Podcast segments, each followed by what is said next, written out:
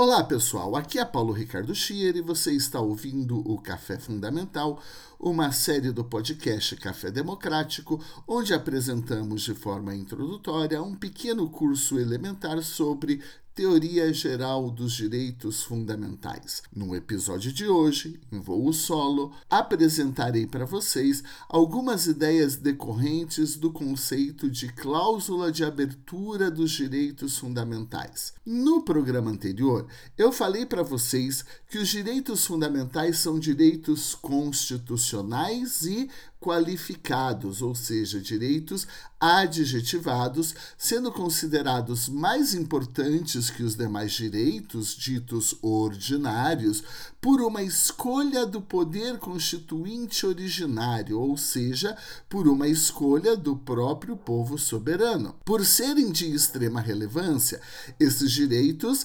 recebem uma proteção especial. São cláusulas pétreas, são cláusulas constitucionais sensíveis, possuem aplicabilidade imediata, submetem-se a um regime jurídico específico de controle de suas restrições, dentre outros fatores. Além disso, eu também afirmei que os direitos fundamentais estão submetidos a uma cláusula de abertura, com isso, admitimos que existem direitos fundamentais no catálogo do título 2, ou seja, naquela lista do título 2 da Constituição Federal, que vai do artigo 5 ao artigo 17, mas também existem direitos fundamentais fora do catálogo, tanto na própria Constituição como nos tratados internacionais de direitos humanos ou, eventualmente, no plano das leis. Para identificarmos os direitos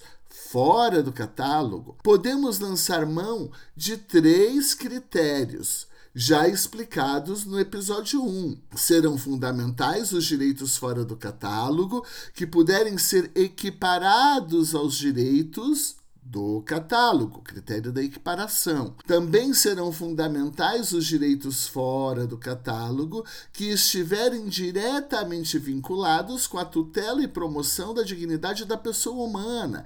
E, finalmente, a jusfundamentalidade pode ser reconhecida a todos os direitos que, para além da dignidade humana, estejam diretamente vinculados com a proteção e promoção dos fundamentos da República, como é o caso da cidadania, dos valores sociais do trabalho e da livre iniciativa e do pluralismo político, dentre outros. Tomando em consideração esses critérios, já sabemos como identificar os direitos fundamentais fora do catálogo que estão situados na própria Constituição.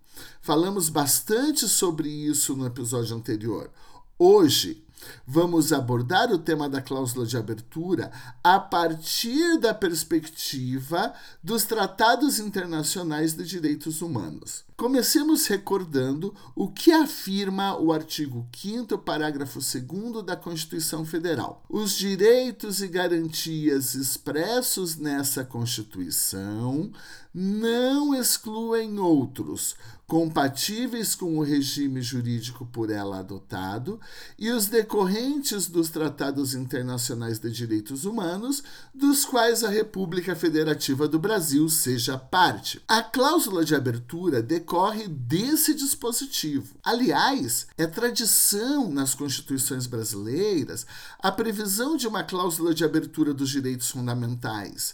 Isso porque, com exceção das constituições de 1824 1924, que é a Constituição Imperial, e a de 1937, que é a Constituição Polaca, de inspiração fascista, podemos encontrá-la em todas as demais constituições que tivemos. Todavia, o texto de 1988 traz uma grande novidade nesse campo. Contempla uma abertura não apenas interna, ou seja, abertura para outros direitos fundamentais na própria Constituição, mas também contempla uma abertura externa, qual seja, para os tratados internacionais de direitos humanos. A partir de então, o Brasil passa a adotar a ideia de bloco de constitucionalidade que pode ser entendido como o conjunto normativo que contém disposições,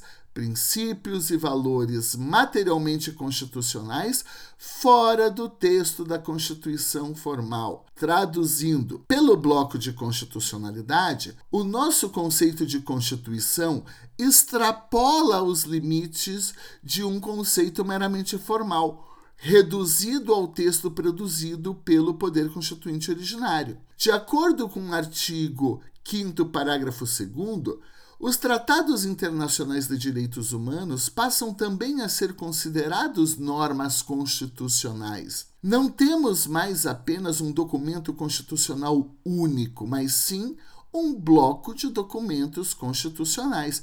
Por isso, a expressão bloco de constitucionalidade passa a ser adotada no Brasil, fazendo aqui referência ao conceito desenvolvido no direito francês, onde a Constituição contempla as normas do documento constitucional formal de 1958, mais o preâmbulo da Constituição de 1946, a Declaração dos Direitos do Homem e do Cidadão de 1789 e os princípios fundamentais previstos nas leis da República.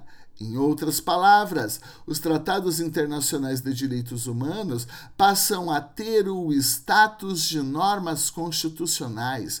Isso, inclusive, vem reforçado pelo parágrafo 3 do artigo 5 de nossa Constituição, onde se lê que os tratados internacionais de direitos humanos que forem aprovados por três quintos de votos em cada uma das casas do Congresso Nacional em dois turnos de votação serão equivalentes às emendas constitucionais. Por que isso é uma novidade? E mais ainda, por que isso é uma novidade boa se já tínhamos essa abertura na cláusula de direitos fundamentais em constituições anteriores? Ora, isso é bom porque antes os tratados internacionais, mesmo os de direitos humanos, eram recepcionados em nosso sistema com uma hierarquia de simples leis ordinária federal. Agora não. Agora são recepcionados como normas de hierarquia constitucional. E por causa disso, leis que violam dispositivos de tratados de direitos humanos podem ser declarados inconstitucionais. Antes, não era assim. Como os tratados de direitos humanos tinham hierarquia de lei ordinária federal, quando uma lei qualquer dispunha de forma diferente do que previa o tratado, valia o critério de que lei posterior revoga a lei anterior que lhe é contrária. Agora, já não pode mais uma simples lei revogar tratado de direitos humanos. Se a lei dispuser de forma contrária ao tratado, não haverá revogação, mas sim essa lei posterior poderá ser considerada inconstitucional. Em outras palavras, os tratados de direitos humanos se tornam parâmetros para o controle de constitucionalidade. A partir daqui, é possível fazer um importante destaque. O Brasil passa a contar com categorias diferentes de tratados internacionais. Temos em nosso sistema os tratados internacionais comuns, que são recepcionados com hierarquia de lei ordinária federal, e mais os tratados internacionais de direitos humanos, que são recepcionados com hierarquia constitucional. Os procedimentos de recepção desses tratados são diferentes e a hierarquia também. Tratados internacionais comuns para serem recepcionados primeiro passam por uma fase de assinatura, que sempre é levada a efeito pelo presidente da República. Após, os tratados devem ser aprovados no Congresso Nacional, sendo votados, como ocorre com qualquer lei, em cada uma das casas, em um único turno de votação, por maioria simples. A terceira fase para recepção do tratado internacional, e aqui no caso do tratado internacional comum estamos falando, é a fase da ratificação, ou seja, da confirmação, que é um ato de direito internacional em que o Brasil confirma diante da comunidade internacional que aprovou internamente aquilo que o presidente assinou. Na sequência, os tratados devem ser promulgados e, finalmente, publicados, passando a valer internamente como uma leizinha qualquer e podendo ser revogados, como já disse, por qualquer outra lei posterior.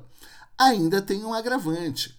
Muitas vezes, tratados comuns são assinados e ratificados com finalidades meramente simbólicas, eis que, após a ratificação, acabam não sendo promulgados ou publicados. Assim, o Brasil faz bonito perante a comunidade internacional, já que assinou o tratado, já que confirmou compromisso através da ratificação, mas esse tratado acaba não podendo ser aplicado internamente porque ou não foi promulgado por falta de alguma assinatura ou alguma questão técnica qualquer, ou acaba não sendo publicado. Isso não ocorre com tratados internacionais de direitos humanos.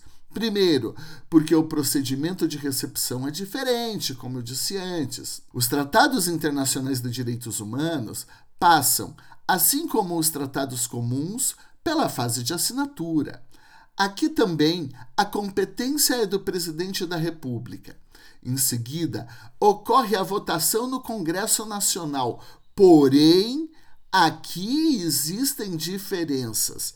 A aprovação do Tratado Internacional de Direitos Humanos exige como diz o parágrafo 3 do artigo 5, dois turnos de votação em cada uma das casas, com aprovação por maioria de três quintos de votos, e não mais maioria simples, como sucede com os tratados comuns, e não mais turno único de votação, também como ocorre com os tratados simples, ordinários, comuns. A fase de ratificação, que vem na sequência, é igual. Ocorre aquela confirmação do compromisso perante a comunidade internacional. Assim como tratados comuns, tratados de direitos humanos deverão ser promulgados e publicados. O procedimento, como se percebe, é um pouco diferente e um pouco mais exigente, mas isso traz algumas consequências. A primeira, já sabemos. Agora, esses tratados possuem hierarquia constitucional. Então é uma diferença relevante. Só isso? Não. Embora isso seja importante, não é só isso. Também esses tratados, por assumirem o status de direitos fundamentais, passam a receber a tutela inerente das cláusulas pétreas não podem mais ser revogados por lei, nem por emenda constitucional, tendo o seu núcleo essencial ou tendo o núcleo essencial dos direitos neles contidos nos tratados internacionais de direitos humanos a proteção contra restrições excessivas. E não é só por se tornarem direitos fundamentais iguais aos demais que estão no título 2, esses direitos passam a ter aplicabilidade imediata. E essa aplicabilidade imediata implica em reconhecer que os tratados internacionais de direitos humanos passam a produzir efeitos desde a ratificação. Vejam, essa diferença é relevante. Agora, para tratados de direitos humanos. Não tem mais aquele artifício de ratificar o tratado, ficar de boas com a comunidade internacional e não aplicar internamente, deixando de publicar ou de promulgar o tratado. Com os tratados de direitos humanos, a partir da ratificação, eles já podem ser aplicados, mesmo internamente. Isso porque, além da aplicabilidade imediata, o artigo 5 parágrafo 2 fala de tratados dos quais a República Federativa do Brasil seja parte. E, para o direito internacional, um país se torna parte do tratado a partir da ratificação. E é só isso? Não. Embora seja uma tese mais polêmica e ainda objeto de muitas disputas, é possível sustentar que os tratados de direitos humanos por serem cláusulas pétreas, não podem ser denunciados. O que isso significa? Ora, nos tratados internacionais comuns, existe sempre a possibilidade de um Estado signatário realizar a denúncia. Esse ato de denúncia é um ato de soberania, algo do tipo. Sou soberano, sou um Estado soberano. Quando quero participar de um tratado de uma comunidade internacional, decido isso livremente. Quando eu quero me retirar de um acordo internacional de uma comunidade internacional ou fazer uma ressalva, também tenho soberania para tirar o time fora, não brinco mais. Esse ato de tirar o time fora dizendo não brinco mais é a denúncia. Na Convenção de Viena de 1969, conceitua-se a denúncia como o ato unilateral pelo qual um partícipe de dado tratado internacional exprime firmemente a sua vontade de deixar de ser parte no acordo anteriormente firmado. Então, como os tratados de direitos humanos são cláusulas pétreas, poderiam eles ser denunciados? Como eu afirmei, é uma tese e me parece muito razoável. Reconhecemos cada vez mais que a soberania não é um poder absoluto. Ela possui limites e aqui pode ser um desses limites. Essa impossibilidade de denúncia de determinados tratados, especialmente dos direitos humanos, que passam a integrar a Constituição na categoria de cláusula pétrea. Muito que bem. Outra observação importante é a seguinte: esse lance de que tratados internacionais de direitos humanos possuem hierarquia constitucional, passando por aquele procedimento diferente de aprovação, sendo cláusulas pétreas e possuindo aplicabilidade imediata e tudo mais que mencionei, vale para os tratados de direitos humanos aprovados e recepcionados após o ano de 2004, quando foi promulgada a emenda constitucional 45, que incluiu o parágrafo 3 do artigo 5 na Constituição. Isso porque o Supremo Tribunal Federal entende que os tratados internacionais de direitos humanos anteriores a 2004 entregam um, integram uma terceira categoria de tratados, como eles não foram recepcionados pelo procedimento do parágrafo 3 do artigo 5, não podem ser considerados equivalentes às emendas. Assim, esses tratados de direitos humanos anteriores a 2004 são considerados normas que estão abaixo da Constituição, todavia, todavia, devem estar acima das leis, abaixo da Constituição e acima das leis. O ministro Gilmar Mendes construiu a tese de que esses tratados são, portanto, supralegais. Organizando a bagunça e simplificando, Podemos perceber que, por conta da cláusula de abertura, teremos pelo menos três categorias de tratados: tratados internacionais comuns, com hierarquia de lei ordinária federal, os tratados internacionais de direitos humanos recepcionados após 2004, ou seja, após a emenda constitucional 45 pelo procedimento do artigo 5 parágrafo 3 e que terão hierarquia constitucional e em terceiro lugar, tratados internacionais de direitos humanos recepcionados antes de 2004, com hierarquia supralegal.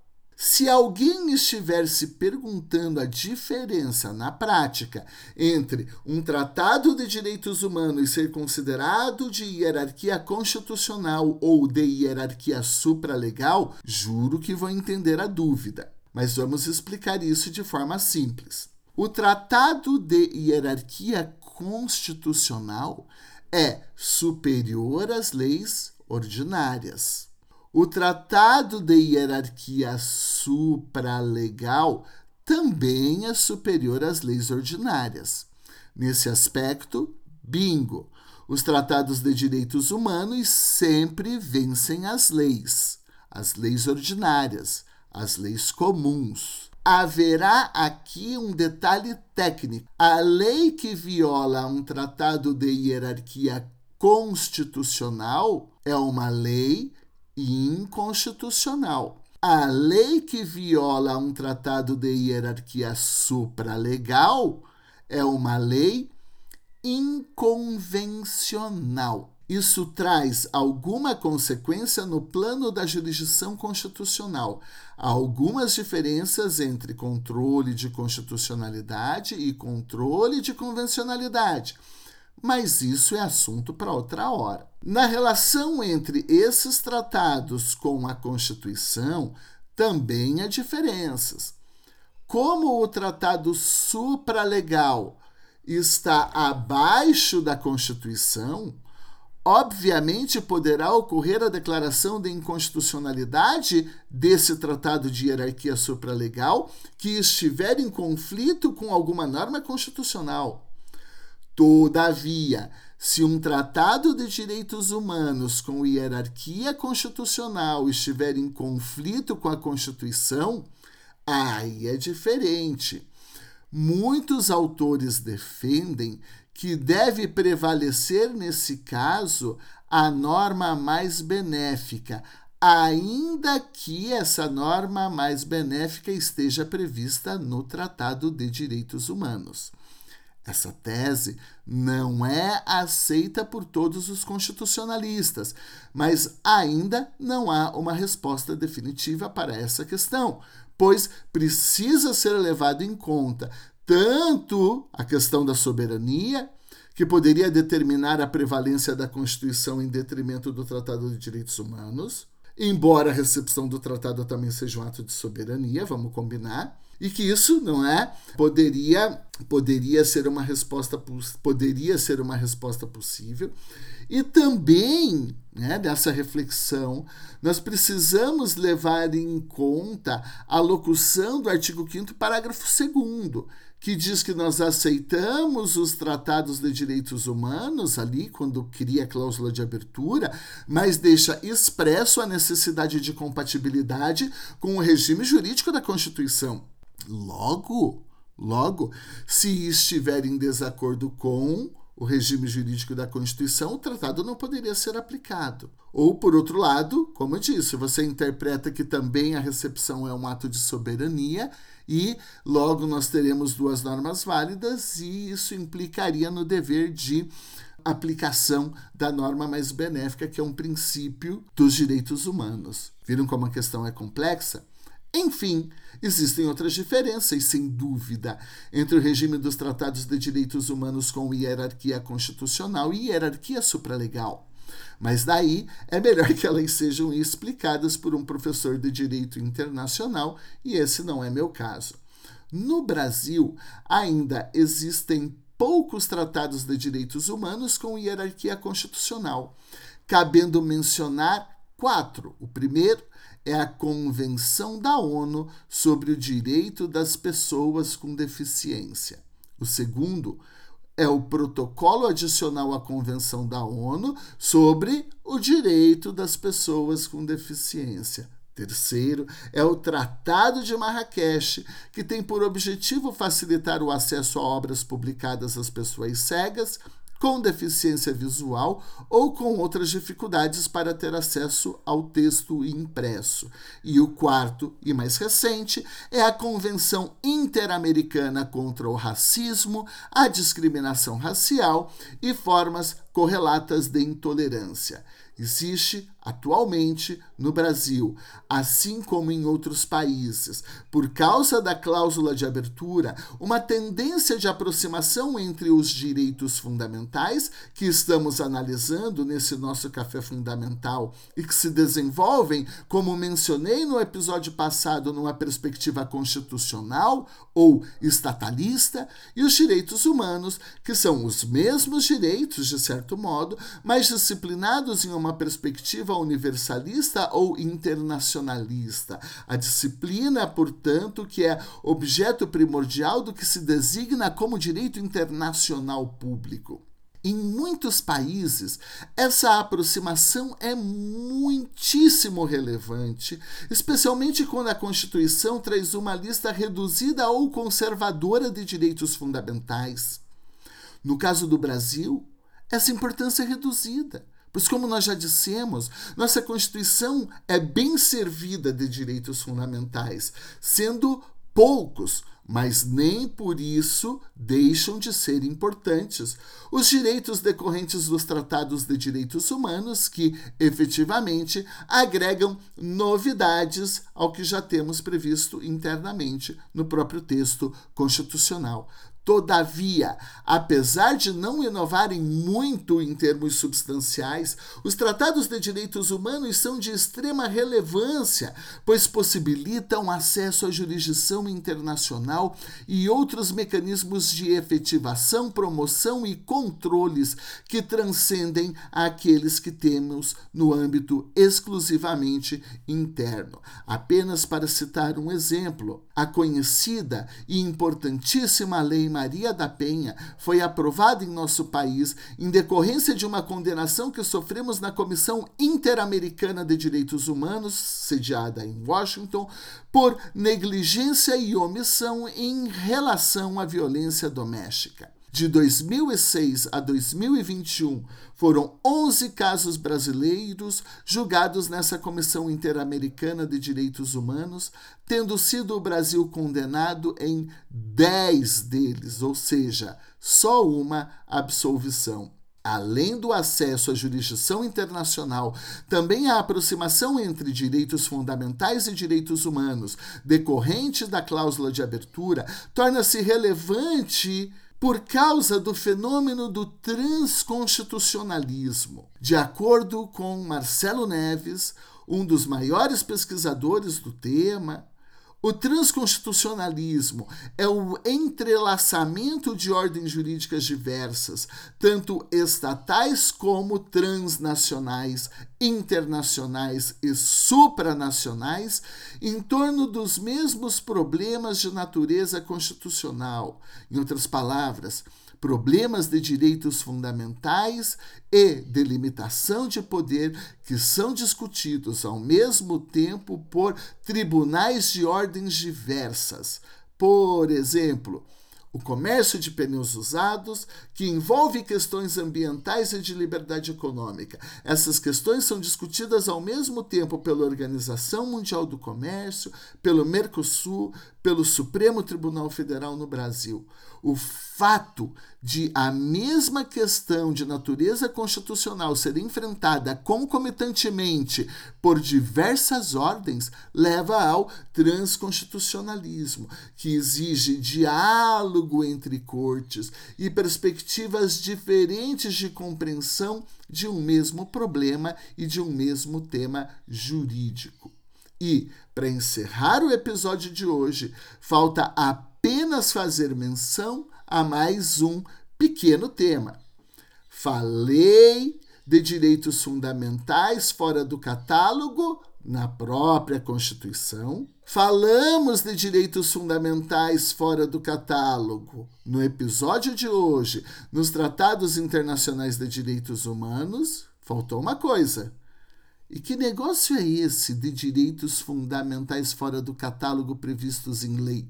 É uma tese polêmica, aceita ainda de forma minoritária, mas defendida por alguns grandes constitucionalistas. O constitucionalista português Jorge Miranda é um deles. Para ele, não existe qualquer obstáculo em admitir direitos fundamentais previstos em lei. Todavia, Jorge Miranda. Não faria sentido aplicar a esses direitos de um modo forte a proteção das cláusulas pétreas. Para ele, seria algo estranho defender que uma lei não pudesse ser modificada sequer por emenda constitucional. Mas ele também defende que pode ocorrer, em relação aos direitos fundamentais decorrentes de lei, uma aplicação mitigada do regime dos direitos fundamentais, como, por exemplo, um controle mais forte em relação a restrições injustificadas ou restrições desproporcionais. Um outro exemplo que poderia ser trazido nesse sentido de reconhecimento de direitos fundamentais em lei e esse exemplo aqui não é do Jorge Miranda, eu encontrei há algum tempo num texto de processo civil, né, seria o de alguns recursos definidos no Código de Processo Civil ou no Código de Processo Penal. Isso porque a Constituição estabelece em seu artigo 5, inciso 55, que aos litigantes em processo judicial ou administrativo e aos acusados em geral são assegurados o contraditório e a ampla defesa com os meios e recursos a ela inerentes. Diversos autores defendem que, implicitamente, pode-se extrair do contraditório da ampla defesa, com os recursos a ela inerentes, um direito ao duplo grau de jurisdição. E, como quem define o sistema recursal e os recursos específicos é a lei, daí poderíamos eventualmente sustentar que os recursos nela definidos seriam direitos fundamentais. Ou seja, os recursos específicos definidos no CPC ou no CPP, né, no Código de Processo Civil ou no Código de Processo Penal, poderiam ser considerados cláusula pétreas direitos fundamentais, na medida em que são eles que dão o sentido concreto ao duplo grau de jurisdição, que é um direito fundamental na Constituição, na forma da lei. Então, essa lei agregaria esse sentido de opa, fundamentalidade. Como eu disse, não são todos que aceitam esta tese, mas ela é importante. Um outro exemplo aqui de direitos fundamentais, fora do título 2, previstos em lei, e defendido pela professora Adriana Schier em livro decorrente de sua tese de doutorado, seria o direito ao regime jurídico do serviço público. A Constituição define em seu artigo 175 que incumbe ao poder público, na forma da lei, a prestação dos serviços públicos.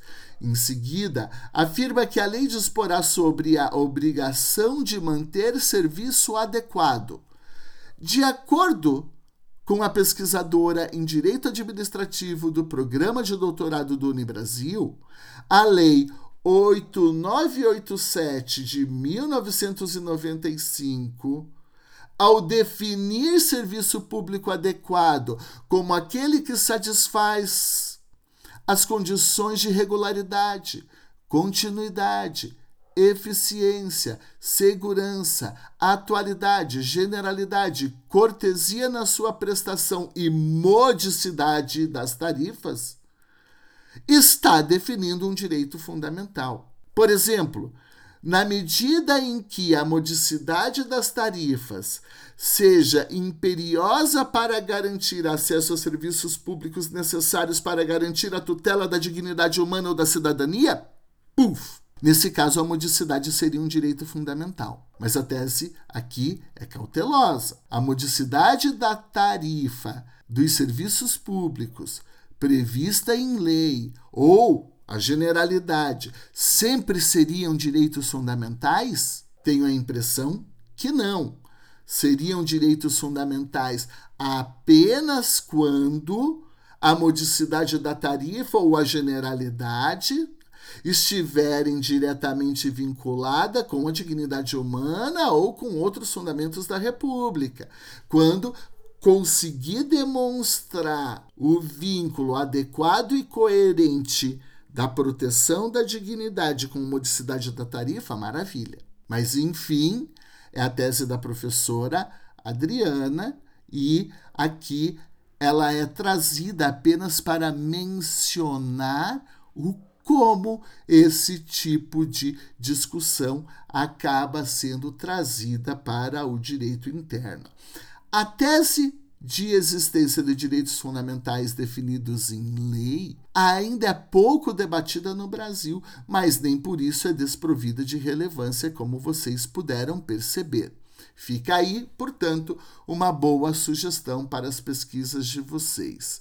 Meu povo, Acho que a prosa já está ficando muito extensa e vamos parando por aqui. No próximo episódio, falaremos um pouquinho sobre o que os autores chamam de gerações de direitos fundamentais e a perspectiva histórica dos direitos fundamentais. Mas até lá, não esqueçam de reservar alguns segundinhos para ajudar nosso projeto. Basta compartilhar esse episódio com seus amigos e também dar cinco estrelas para o Café Democrático no Spotify.